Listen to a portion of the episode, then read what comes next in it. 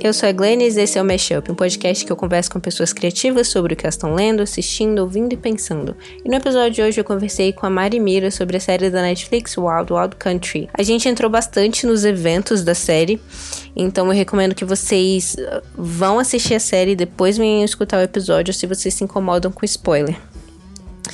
E é uma série documental e uma coisa que a gente conversou que é uma questão que eu tenho que eu tenho pensado bastante ultimamente é como a série conseguiu trazer várias perspectivas diferentes e realmente enriquecer e complexificar as questões que, que são analisadas na série. Que, claro, tem muito a ver também com o fato de eles de ser uma série de quase seis horas e eles terem tido tempo para explorar é, os eventos que aconteceram com bastante profundidade. Mas algo que, que eu fiquei pensando depois de a gente gravar esse episódio foi que a Mari falou que eles tinham, eles conseguiram 300 horas assim de material. E eu sempre fico me perguntando o que ficou de fora, né?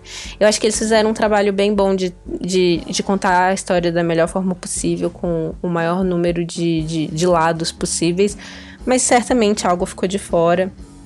E, é, e, e, isso tem voltado para mim, principalmente desde quando eu comecei esse outro podcast que eu tô fazendo, que é o Café Seletor, em que eu converso com duas amigas sobre uma personalidade histórica e depois a gente seleciona essa pessoa para alguma casa de Hogwarts.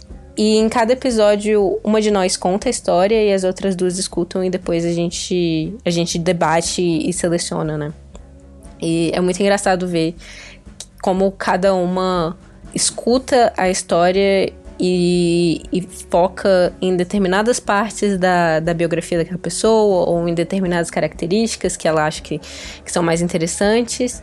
E, e, a gente acaba projetando os nossos próprios desejos para fazer esse trabalho. E nós, nós não somos historiadoras, mas a gente sempre tem que, tem que voltar para isso, né? O quanto disso é, é a gente e a nossa visão de mundo influenciando a nossa decisão. E a gente meio que tem que largar de mão de, de ter algum tipo de objetividade. Objetividade fica, fica do lado de fora. E isso é algo que, que eu lembrei também ouvindo o Anticast sobre a vida e obra do Marx. Eu acho que a Sabrina Fernandes fala sobre como todos os autores que escreveram sobre o Marx, eles sempre traziam mais uma parte da vida dele, deixavam algumas partes de fora, sempre por um viés que de alguma forma reforçava a visão daquele autor sobre o Marx.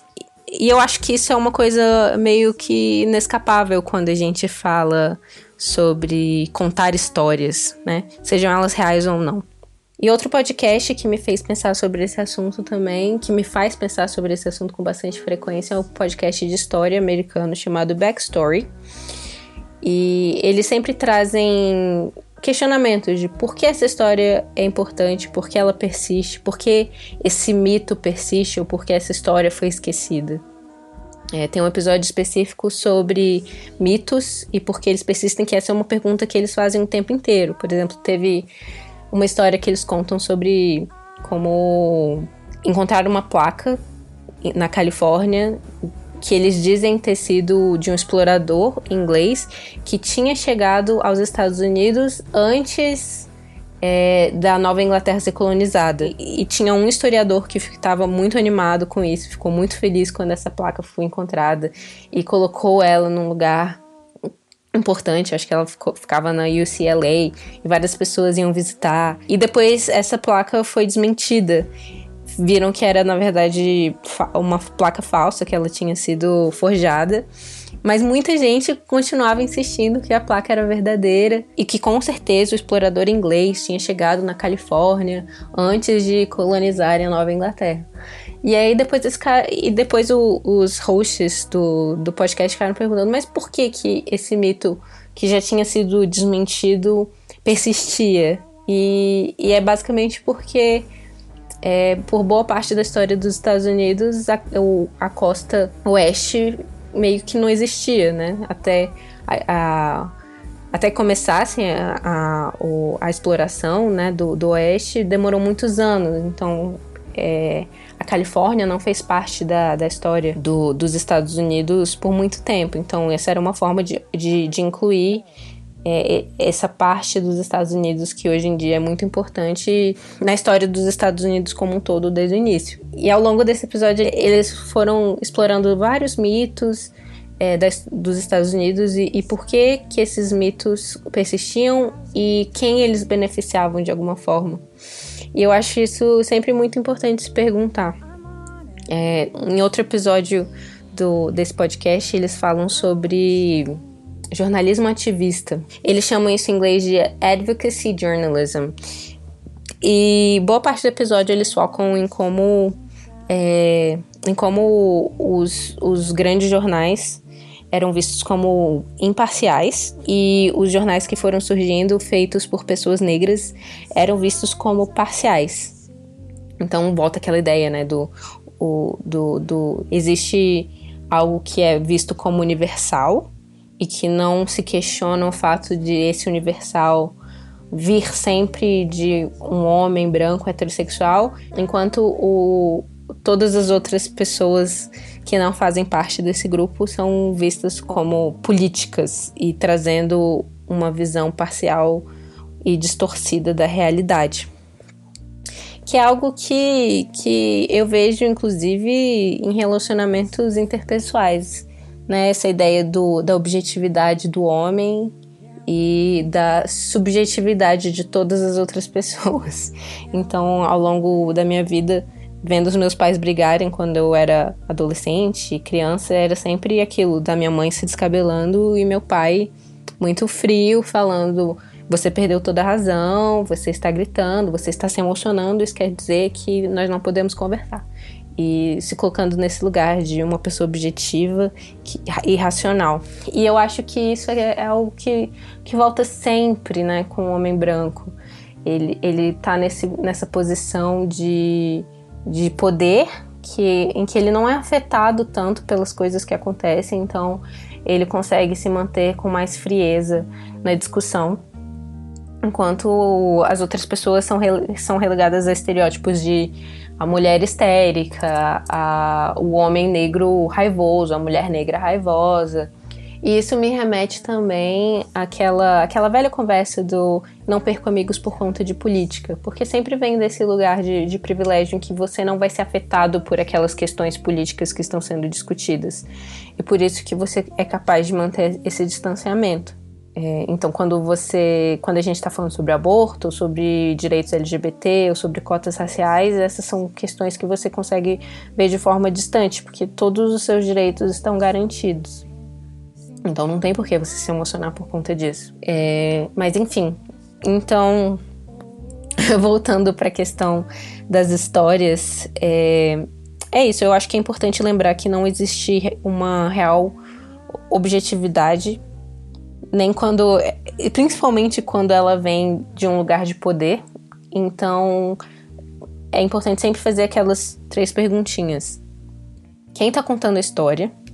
Quem se beneficia com essa história? E quem ficou de fora dessa história? É isso, eu acho que não existe objetividade, mas isso não é uma coisa ruim. E eu não acredito que a gente precise encontrar objetividade em uma narrativa. A gente precisa de múltiplas narrativas para trazer o maior número de perspectivas possíveis. E é isso aí.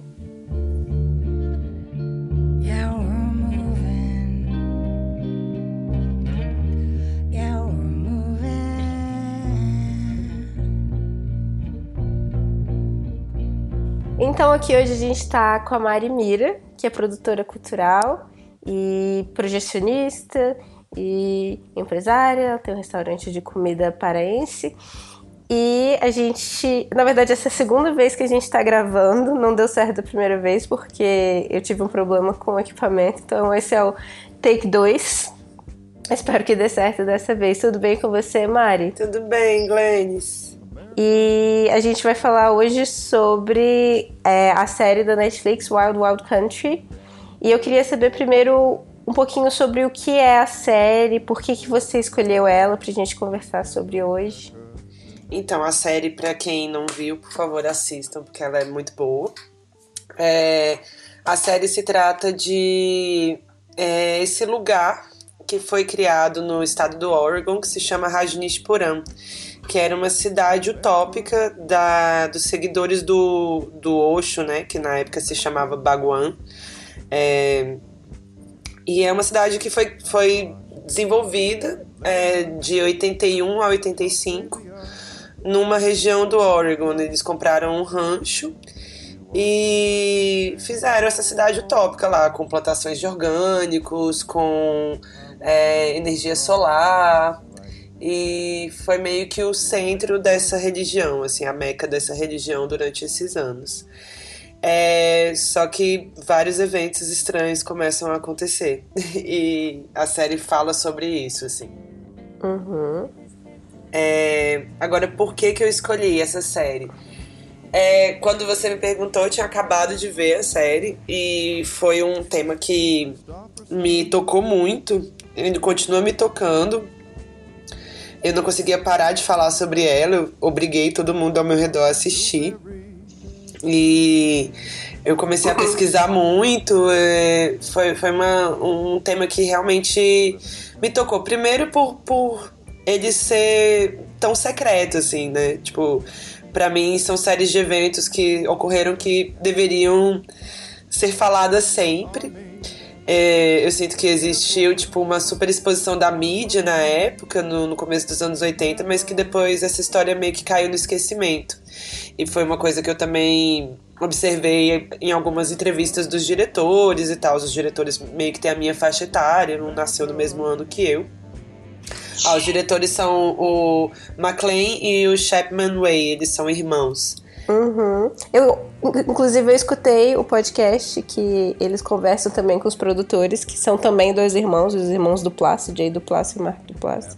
É bem interessante o podcast, vou deixar na pauta também.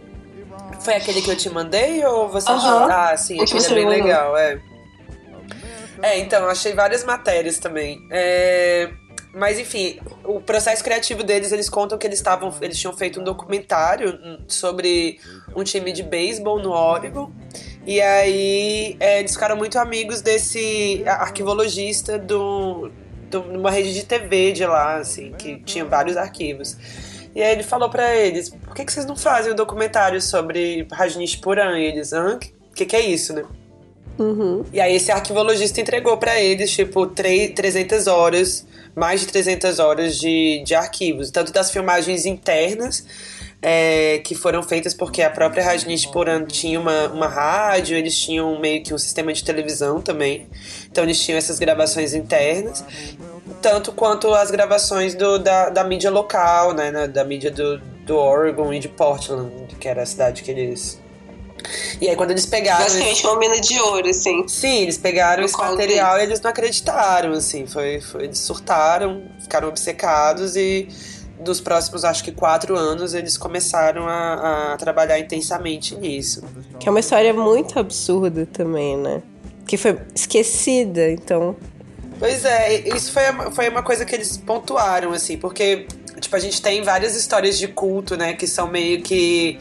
que passadas, tem aquele culto de Jonestown, que é mais de 800 pessoas cometeram suicídio em massa, tem a história do Charles Manson, mas essa história não se fala muito. Eu acho que também não se fala muito porque a religião persiste, né? Tipo, é, os, os sannyasis ainda existem, o Osho ainda é bastante cultuado pelo mundo. Ele se reinventou também depois de Rajneesh Puran, ele mudou de nome, ele, ele voltou pro ashram dele é, na Índia.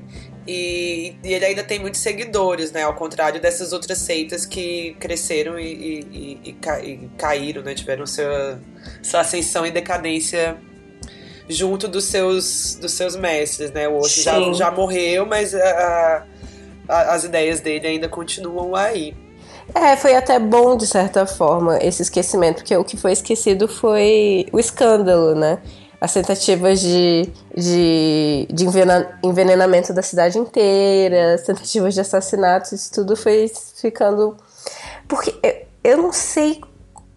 Eu fico assim, realmente muito, muito impressionada com essa história ter sido esquecida por conta da magnitude, né? E a, até onde as pessoas que estavam envolvidas conseguiram chegar. Vamos começar com os spoilers, então, né? É. Então, a, a história, né, se trata é, pela criação dessa cidade. E nos Estados Unidos, é, acho que a partir de um número, sei lá, algumas dezenas, ou nem chega a isso, um, um grupo de pessoas pode declarar sua própria cidade, né? O Osho uhum. tinha muitos seguidores europeus, tinha muitos seguidores americanos, muitos seguidores brancos, ricos, é, bem-sucedidos, que tinham cansado dessa, né, desse universo materialista e buscavam um sentido mais espiritual para suas vidas. Só que o Osho também era muito materialista, ele, era, ele mesmo se declarava um espiritualista capitalista. Tanto que ele tem, né, tipo, ele, ele era conhecido como o guru do Rolls Royce, ele tinha uma coleção de 16, não 20, né? como a própria Sheila fala. É, então ele era bem capitalista. E ele foi atraindo muitos norte-americanos e muitos europeus para o seu secto, né, para a sua seita. É, quando eles decidiram ir para Rajneeshpuram, eles estavam sofrendo várias, várias ameaças na Índia. O que, que aconteceu? Quando eles estavam na Índia, é, a, a, religião né, do Osho ela era muito libertária sexualmente, digamos, e, e isso chamou muita atenção uhum. na Índia, em Pune, né, que é da cidade onde eles tinham a sede, o ashram e ele começou a sofrer muitas ameaças. Ao mesmo eu... tempo que estava crescendo muito, né? Eu ia te interromper só porque eu ouvi em outro podcast que, assim, além de ter um problema com a religião, a religião né, que ele estava criando, é, ele também era um sonegador de impostos. Então ele estava devendo muito dinheiro na Índia. Então ele tinha alguns motivos para escapar. Entendi. É, não, com certeza, né? Aí começam as, as as artimanhas do hoje. Enfim, é, ele tinha essa secretária, que era é, a Lakshmi, e a Lakshmi queria que ele se mudasse para outra cidade da Índia. Mas ele tinha essa subsecretária, que era a Sheila, que falou: Não, acho que você tem que ir para os Estados Unidos. Então, ele depois, a Lakshmi transformou a Sheila na sua, na sua secretária imediata, e a Sheila foi nessa busca por esse espaço. Ela achou um rancho que era do tamanho da cidade de Manhattan e comprou esse rancho e instaurou esse rancho como né, a, a capital dessa seita. Até aí tudo bem, porque ela tinha vários seguidores norte-americanos, eles conseguiram declarar que aquela era a cidade deles, nomearam a cidade de Rajneeshpuram, tinha um prefeito chamado Krishna Das, que era norte-americano. Só que começaram conflitos com os moradores vizinhos. É uma comunidade muito rural, né, rancheira, do interior do, do estado do Oregon, eles é, se contrapunham muito a essa, essa chegada de, dessa, dessa galera. Né? Uhum. Então começaram vários conflitos. É, é, é, aí começa a multidimensionalidade que é, pra mim é muito interessante na história, assim, porque ao mesmo tempo que você tem é, a, a, união de Estado e religião que ok, isso é completamente normal, né? A gente tem uma cruz no nosso Supremo e na nossa Câmara, então a gente não pode dizer que, que é, o Estado e a religião estão desconectados, né? Mas é, é a união de um Estado com uma religião não, não hegemônica, né? Com uma uhum. religião em ascensão. É, então isso, isso traz um, um, certo tipo de conflito, assim. É, apesar dela seguir os mesmos cânones de qualquer união de religião e Estado, assim, o mesmo tipo de autoritarismo, né, e os mesmos preceitos de que quem estiver nessa cidade tem que se adequar às regras e leis da religião. Uhum. É, se contrapunha muito à, à realidade cristã, é, pentecostal norte-americana, né?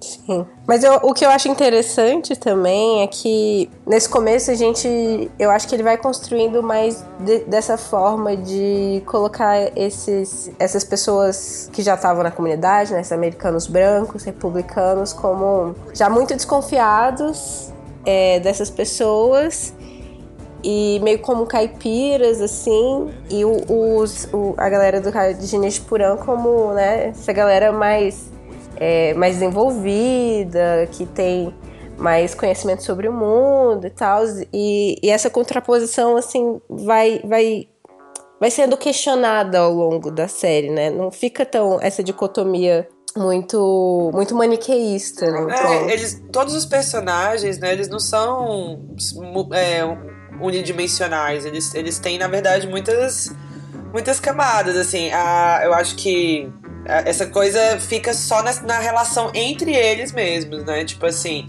É, os, os nativos né, do, de Antelope da cidade, eles continuam vendo os Rajnishes de uma forma muito antagônica e os Rajnishes continuam vendo essa, essas pessoas de uma forma muito antagônica.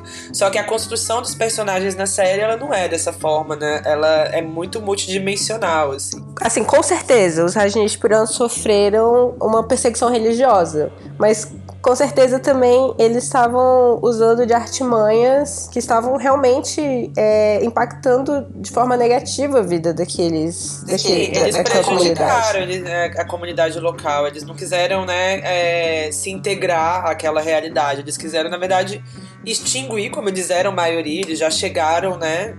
Com, com, uma grande maioria, a cidade tinha, sei lá, 50 habitantes, 60 habitantes, né? Era uma coisa assim. E já chegaram centenas, milhares, depois centenas de milhares de Rajnishes. Então, eles, eles chegaram, né, se impondo. Foi meio que uma. uma uma invasão mesmo, né? Então isso trouxe esse conflito, assim. Só que nenhum, nenhum dos lados soube lidar de, né, de uma forma muito muito boa, né? É, é, o início dos conflitos, né, o início da guerra se dá porque é, os moradores desenvolveram uma milícia e eles explodiram uma bomba num hotel, que era um hotel onde ficavam os, os sannyasis que estavam chegando e iam se caminhar para a cidade de Rajneeshpuram. Então, uma bomba foi explodida nesse hotel. A partir desse momento, eles já tinham, né? Já, já estavam em conflito, já, já tinham várias, várias gravações da Sheila em conflito com, com os líderes locais e tal. Mas eu acho que a partir desse momento é, a, a, guerra foi declarada mesmo. É, esse, essa história é cheia de atentados terroristas. Uhum. Então, o primeiro atentado foi esse atentado à bomba a um hotel é, não houve feridos nem mortos, né? Ao que eu me lembre, mas foi um, um ato simbólico muito importante, assim, de declaração dessas milícias é, né, do, dos moradores antigos das, da, de Oregon contra os Rajnishes. A partir desse momento, a guerra é declarada. E a Sheila, que é a secretária, que até então era uma personagem é, muito cativante, mas não muito assustadora, né? Ela se torna essa déspota, ela se torna, na verdade, essa imperadora do, do, do, do de Rajneeshpuram. E ela arma toda a cidade, ela começa a fazer treinamento paramilitar com, com a cidade, ela, ela inscreve é, membros da cidade na polícia local e, e ela se arma, na verdade, ela compra centenas de AK-47 e armas né, semiautomáticas e, e ela é, começa a ideia de proteger o, a própria cidade. Só que Sim. isso vai sendo levado para um lado muito louco, né? Tipo. Uhum. O interessante que eu acho dessa parte, principalmente, é que nem o que você estava falando antes sobre já existir, né, muito fortemente tanto na sociedade brasileira, acho que na americana também, uma mistura da, do governo, do Estado com é, a religião, só que a religião hegemônica, né? Nessa parte da, da série fica muito claro que, que essa, essa seita, essa religião, eles estavam começando a, a implementar coisas que, que são do status quo mesmo. Então eles fazem tudo pela lei, do jeitinho certo. E aí eles conseguiram incorporar, tipo, todas as formas opressoras que o Estado americano muitas vezes exerce contra, contra pessoas é, de grupos minoritários. Então, tipo, a forma como eles, como eles entraram na polícia, a forma como eles intimidaram é, a população é muito parecida com como é, um, a polícia é, americanos às vezes agem com latinos e negros. Sim, e... É, isso, é, isso é o mais curioso da história, porque assim, houve uma, uma invasão né, indiana, se pode se dizer, no meio do estado do Oregon que subjugou a população branca local, né, extremamente racista, extremamente xenófoba dentro das suas, né, das suas vivências ali também. Mas a gente não pode esquecer que de fato eles eram bastante xenófobos. Existem declarações muito fortes das pessoas que, que moram na cidade falando, é, eu espero que eles saibam que não isso daqui não é lugar para eles, enfim. Tem uhum. declarações uhum. bem intensas, né? Então existe uma, uma parte xenófoba muito intensa ali, muito Sim. racista. Mas. É... Mas o que eu acho interessante é justamente eles conseguiram subverter o sistema. Sim. De forma que, da mesma forma como essas pessoas geralmente é, se protegem Sim, naque, naquela situação eles se tornaram maioria hegemônica, né? tipo, Sim. eles. Muitos deles eram brancos também. Então, é, é, mais a xenofobia e a perseguição religiosa. É, intolerância religiosa, mais o racismo. O racismo. É, intolerância religiosa bastante. Mas enfim, é, com relação, acho que à religião também, uma coisa que, que é, aqui, em, aqui em Brasília, no Brasil, tem muitos seguidores do Osho, né? Até hoje tiveram muitos seguidores, muitas pessoas saniases. Da nossa última conversa, né, é, até essa, eu tive a oportunidade de conversar com uma com a mãe de uma amiga, que é uma amiga minha uhum. também, que era seguidora. Ela foi saniase durante muitos anos. É, que louco! E, e aí ela, ela, a filha dela, né, que é essa minha amiga, ela engravidou na época que ela fazia parte do, do movimento Sannyasi. E o pai foi viver em Rajneeshpuram, ele ficou lá durante três anos. Ele é. hoje é um guru. Bem capitalista também. É, mas ele ainda é um seguidor do Osho e ela rompeu totalmente com, com a religião, assim. Ela, na verdade, tem muita, muita raiva e mágoa. E aí ela começou a me contar, assim, a gente teve um, momento de diálogo que eu, eu perguntei para ela, eu falei, cara, e aí, né? Você viu a série? Me conta. Ela falou, olha, assisti só os primeiros episódios, mas fiquei.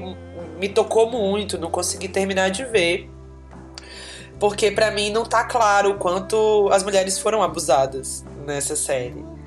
É, né, nessa religião, né? Dentro dessa seita. Dentro dessa seita. Aí ela começou a me contar, assim, na verdade, que é, essa liberdade também, que era muito pregada, era uma, uma liberdade para os homens, né? Uhum. Ela falava muito do, do aborto paterno, né? Tipo assim, que o, que o homem abandonar o filho não é um problema.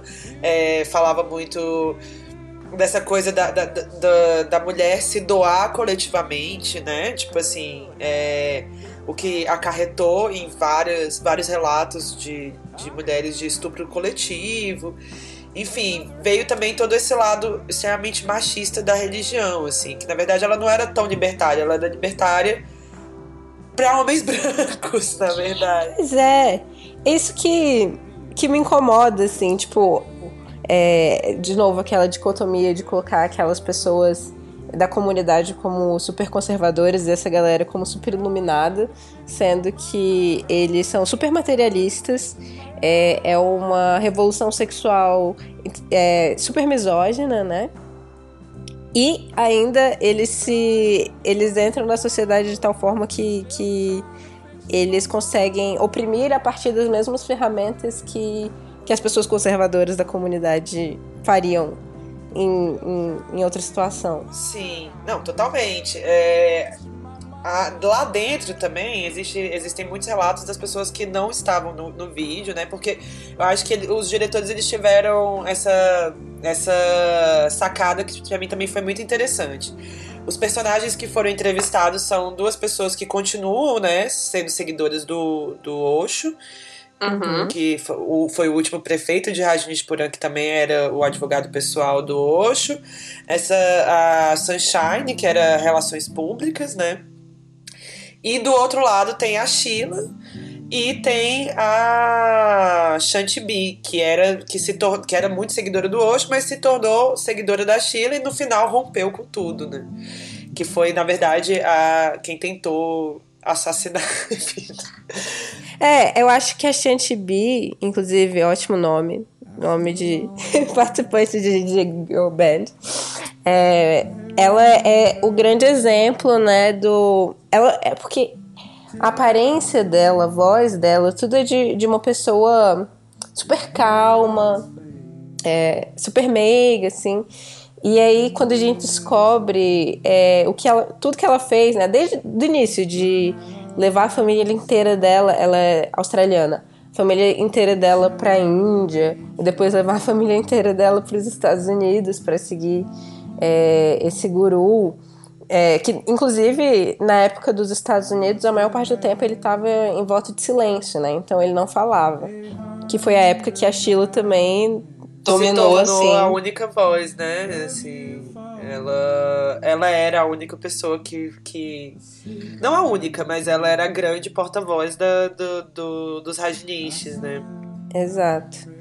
E, e aí a Shanti fazendo todo esse percurso e chegar até uma tentativa de assassinato contra o médico do Osho. Então a gente vê. É, a né? na verdade, ela participou de duas tentativas de assassinato. A primeira foi, né, é, foi uma tentativa frustrada do promotor, uhum. que estava investigando. É, porque a primeira, a primeira denúncia contra a Rajneesh Puran foi pela fraude de, de green cards, né? Tipo, eles estavam eles tinham um esquema de conseguir é, a nacionalidade italiana, é, italiana, nacionalidade americana, casando os fiéis, mesmo que esses fiéis não fossem, não tivessem uhum. relação, né? É, o que é uma fraude para conseguir o visto dos Estados Unidos. E é, quando eles começaram a investigar isso, eles foram entrando em várias outras questões, né? Que que existiam lá, vários outros crimes. É, mas o primeiro, a primeira tentativa de, de homicídio grave que houve, né, da, da parte desse complô da Sheila, foi contra esse promotor. É, eles desistiram, não, eu não lembro por quê. Você, você lembra qual foi o motivo da desistência? Eu não lembro exatamente, mas eu acho que foi tipo pela circunstância do momento que eles foram. Tipo, ele estava em algum lugar. É, houve algo que não era seguro para eles fazerem, né? Mas enfim, aí depois tem essa outra tentativa de homicídio que, que foi do, do médico do hoje, que, foi, que aí houve esse rompimento, né? Uhum. Do, da galera da Sheila com a galera do Osho especificamente.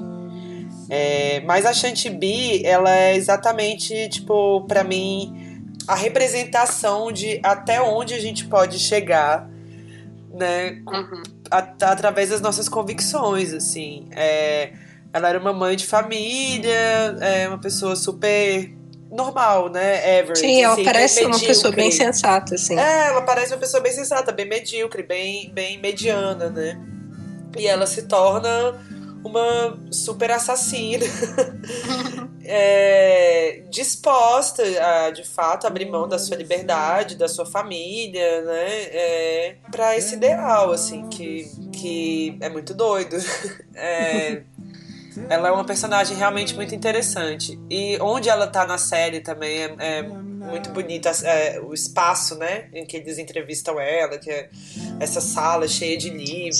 Sim. Ela dá essa, essa sensação meio, meio de vovó, assim, né? Meio acolhedora. E de repente ela falando de como ela era uma, uma boa atiradora e de como ela seria uma excelente assassina. é muito é uma personagem muito interessante mesmo.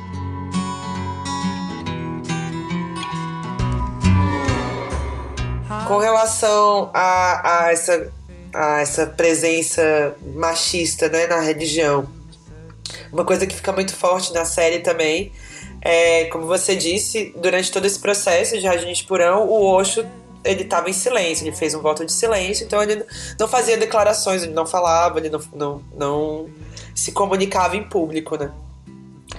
É, quando a Sheila e a Shantibi e as seguidoras fazem esse complô para tentar assassinar o médico do Osho, É, elas fazem isso porque a Sheila acredita que o médico do Osho e o Osho estão tramando pro, pro próprio suicídio do Osho. É, e aí elas, elas fazem esse complô, não dá certo, no mesmo dia elas fogem. É, e aí o Osho decide romper com o voto de silêncio dele. E é muito louco você pensar que a pessoa fica quieta durante quatro anos e ela começa, ele abre a fala dele é, ofendendo a Sheila, tipo, fazendo um gaslighting bizarro, chamando, falando que ela tinha feito isso porque na verdade ela queria transar com ele e ele tinha se recusado. É, é, ele, ele abre a boca depois de quatro anos pra dar uma chuva de machismo e merda tão grande assim que é desesperador. Você consegue realmente é, entender. Eu acho que esse momento, né, esse, esse turning point assim do, da série é muito é muito interessante assim. É onde é, você se afeiçoa mais da Sheila e rompe também com essa com essa ideia de, do, do Osho. Assim. Sim. É, a figura da Sheila certamente para mim é foi a, que ficou mais forte, mais interessante ao longo de toda a série, né? Além de ela ter meio que dado um golpe para ter se tornado a secretária dele no início, que antes era Lakshmi. Como ela, ela foi comprando, né, as terras no Oregon, foi, foi ampliando ali. Ela tá, era a grandemente estrategista por trás de, é, do sucesso, né, daquela comunidade que se mudou, tipo, de um, de um lado do mundo pro outro, assim. É, a Sheila, falando dela, né? Porque eu acho que dessa vez a gente falou pouco, da outra vez a gente só falou dela. Você tava é, obcecada. É, tava. Ainda tô um pouco. Inclusive, uma amiga minha tá indo numa fala dela. Ela vai fazer uma fala lá em Barcelona. Uma amiga minha que mora lá tá indo na palestra. Caraca. Eu quero muito que ela grave e me mande. Enfim, a Sheila, ela, ela, ela é indiana. Ela, o pai dela, ele era é, amigo do Gandhi, ele fez parte de toda a revolução da Índia e tal. E ela foi estudar nos Estados Unidos muito nova, ela era de uma, né, de uma família abastada. E ela era uma campeã de xadrez, ela era uma estrategista já, né? Nata. Nata. Uma, uma mulher de uma inteligência, assim, absurda e um carisma também surreal, né? É, ela é muito cativante ela é muito segura de si, então as falas dela transmitem uma uma força, né? Tipo, a, a série abre com uma fala da Sheila que que é, é uma fala muito muito forte, assim. Ela fala sobre a coroa e a guilhotina e como quem, quem usa uma coroa sempre pode, né? Sempre tá na mira da guilhotina mas que ela não teme a guilhotina porque ela sempre vai ter uma coroa. Então é uma é uma frase muito muito impositiva, mas essa é a figura dela, assim. Eu acho que a Sheila ela ela seria meio que uma líder mundial, assim, seria uma presidenta, sabe? Uhum. Ela tem toda, toda a capacidade e a postura para para ser essa pessoa extremamente dominante. Só que ao mesmo tempo é isso, ela, ela não era a líder, né? Quem era o líder era o Osho, ela era uma secretária, o, o título dela era secretária. E ela, sim, é, aceitava ordens também. E ela era uma seguidora dessa seita que é extremamente machista, né? Apesar de ser uma mulher muito empoderada. Sim, tem várias mulheres muito poderosas, né, na série. Eles sempre têm secretárias, né? É, depois da Sheila também vem essa outra secretária, que é uma personagem também muito curiosa, que ela era ah. produtora do Poderoso Chefão. Ah, sim, eu esqueci o nome dela, mas ela tinha Oscar. É, tipo... ela tinha Oscar. É, eu lembro disso, viu? Ela gente. era poderosa mesmo. E ela é esposa do, do, do médico, né? Que eles, elas tentaram assassinar. Que inclusive foi essa racha, né? Quando ele trouxe a produtora de cinema, essa, essa nova galera. E a, a Sheila se sentiu. Sentiu que ela estava perdendo espaço ali. É, ela sentiu que ela estava perdendo espaço, não foi uma coisa sensitiva. Na verdade, a Sheila, ela tinha o, né, ela criou nessa cidade de Rajneeshpuram maior, o maior caso de, de grampos telefônicos e de escutas da história dos Estados Unidos. Então a cidade era toda microfonada, ela era toda gravada, todas as conversas de todos os moradores eram gravadas 24 Sim. horas por dia. Falando dos atos de ataque da Sheila, tem uma, uma personagem que não é muito colocada na série, mas que é muito interessante, que é a Puja. A Puja, antes desse médico surgir, ela era a, a médica do, de Rajneeshpuram. E a Puja, ela tinha um laboratório no qual ela desenvolvia é, bactérias. Sim. A Puja ela era conhecida em Rajneeshpuram como a Mengele de Rajneeshpuram. Ela, ela, ela era uma criadora de venenos e bactérias. e no, no julgamento da Sheila, ela declara que ela tinha o péssimo hábito de envenenar pessoas. É, daí tem esse outro aspecto, né? Da, do Rajneeshpuram também ficou conhecida como, além do maior caso de grampos e de escutas no território americano, foi também o primeiro e o único caso de um ataque bioterrorista em solo americano, quando a Sheila, a Puja, tentaram envenenar a cidade, eles, na verdade envenenaram, é muito absurda. É, contaminaram com salmonela é, 750 habitantes para fraudar as eleições, ou seja, para que essas pessoas ficassem tão doentes que elas não pudessem votar no dia das eleições porque a vaga é, é, né, deles estava ameaçada. E, é, e, e, eu acho que a gente tinha que falar também do, das aparições públicas da Sheila, porque ela ficou muito conhecida também, é, aparecendo na televisão, né, como é muito louco como a gente nunca ouviu falar da Sheila, porque na verdade ela é uma personagem muito maravilhosa. Ela, foi, ela aparece na Oprah, ela aparece em um milhão de, de, de, de jornais, ela. E ela não aceita merda de ninguém. Assim. e ela fala o que ela quer. Ela, ela é, uma, é uma, uma personagem bem intensa, assim. Ela rende muitos memes.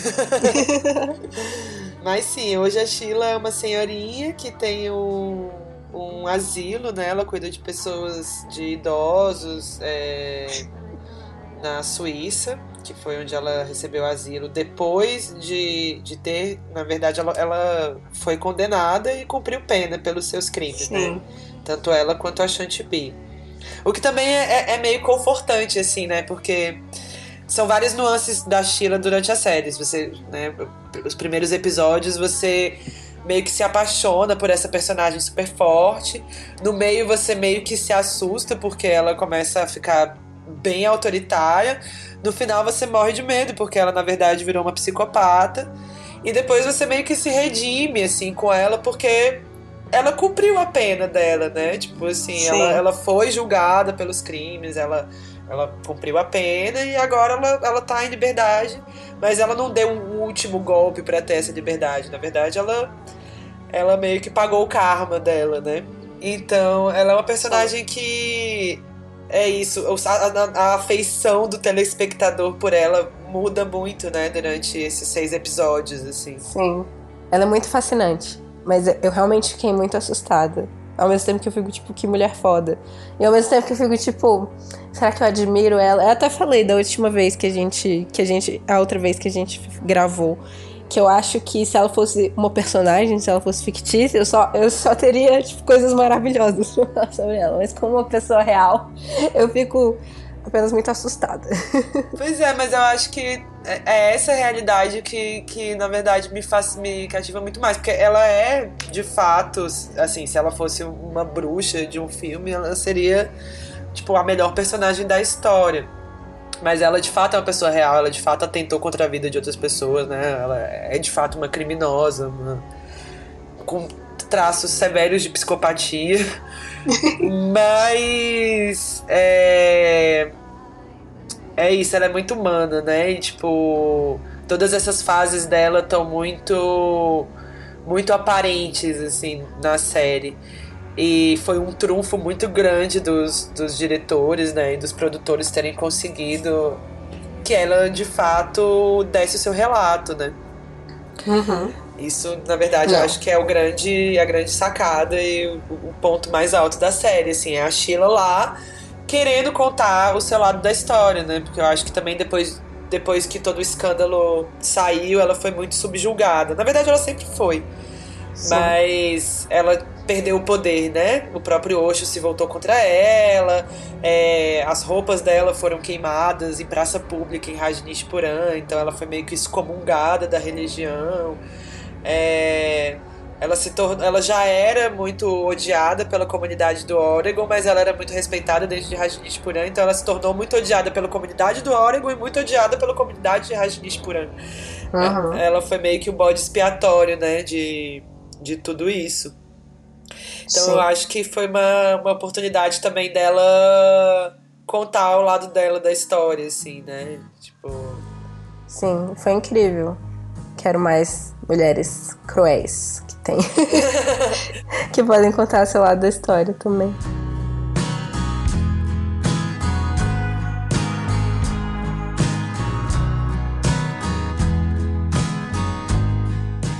Então, para terminar, eu queria saber se você está lendo alguma coisa agora que você gostaria de recomendar. Eu tô relendo A Condição Humana da, da Hannah Arendt. ah, que massa! É, porque acho meio necessário nesses momentos. É, então, super recomendo, inclusive toda a obra dela, acho ela maravilhosa. É isso. Esse é meu livro de agora. E eu queria saber se você tem algum filme conforto, algum filme que você já assistiu provavelmente umas 300 vezes na sua vida. É aquele filme que você assiste quando você tá doente, ou quando você tá triste, ou quando você tá só de boa. Então, na, da outra vez que você me perguntou isso, eu fiquei muito aflita, porque né, eu já assisti um milhão de filmes, algumas 400 vezes na minha vida. E eu não soube responder. Ah, aí depois eu fui refletindo e tem sim. É, é o Princesa Mononoke do, do Miyazaki. Acho que todos os ah, filmes do Miyazaki, na verdade, eles são essa, essa fofurinha, né? Eles têm isso do conforto, né? Tem isso do conforto, ao mesmo tempo que tem o conflito, né? São personagens Sim. que são muito ricos, apesar de serem meio princesas, assim. Mas a, acho que Princesa Mononoke é um, é um filme que eu amo muito, assim, toda vez ah. que eu vejo, cai a lagriminha. Eu adoro esse filme também. Eu, mas é engraçado, é, tanto é, os filmes do Estúdio Ghibli, do Hayao Miyazaki, os filmes do Wong Kar-wai, eu tenho um favorito, que no caso, meu favorito do, do, do, do, do Miyazaki era o, o Princesa Mononoke, só que eles não são geralmente o filme que eu assisto 500 vezes. Do, meu, do, do Estúdio Ghibli, o que, que, eu gost, que eu dizia que eu gostava mais era o, o Princesa Mononoke, mas o que eu sempre volto para assistir é o serviço de entregas da Kiki. Ah, isso é maravilhoso também. Cara, eu gosto Sim. muito do Castelo Animado também. Tipo, eu acho Castelo eu Animado Castelo maravilhoso. Animado. Eu Chihiro, amo os livros também. Né, também. É, todos, todos. Ele, ele é muito foda. E você quer deixar alguma é, alguma rede social onde a gente encontra? Quer falar um pouco sobre o seu restaurante, talvez? É, bom, eu sou VJ, mas é, eu tenho meu Instagram, que eu não posto meus trabalhos, porque eu sou péssima com redes sociais. mas é Mari Mira. Eu tô tentando melhorar também. Mari Mira Underline. E eu tenho um restaurante de, de comida paraense, brasileira. É, junto da minha sócia esposa, Patrícia Egito. Beijo, Paty. é, e é o restaurante Jamburanas. Também tem é, arroba Jamburanas no Instagram ou barra Jamburanas no Facebook. Sigam, vão lá comer, é bem gostoso. Massa. Então, vamos todo mundo seguir. Vamos seguir também o Mashup no Facebook, no Instagram e me seguir no no Twitter. E eu tô tentando ser essa pessoa das redes sociais. Tá sendo muito difícil. muito obrigada, Mari. Foi obrigada, ótimo. Glennis. Boa sorte editando, né? Obrigada. Uma hora de conversa.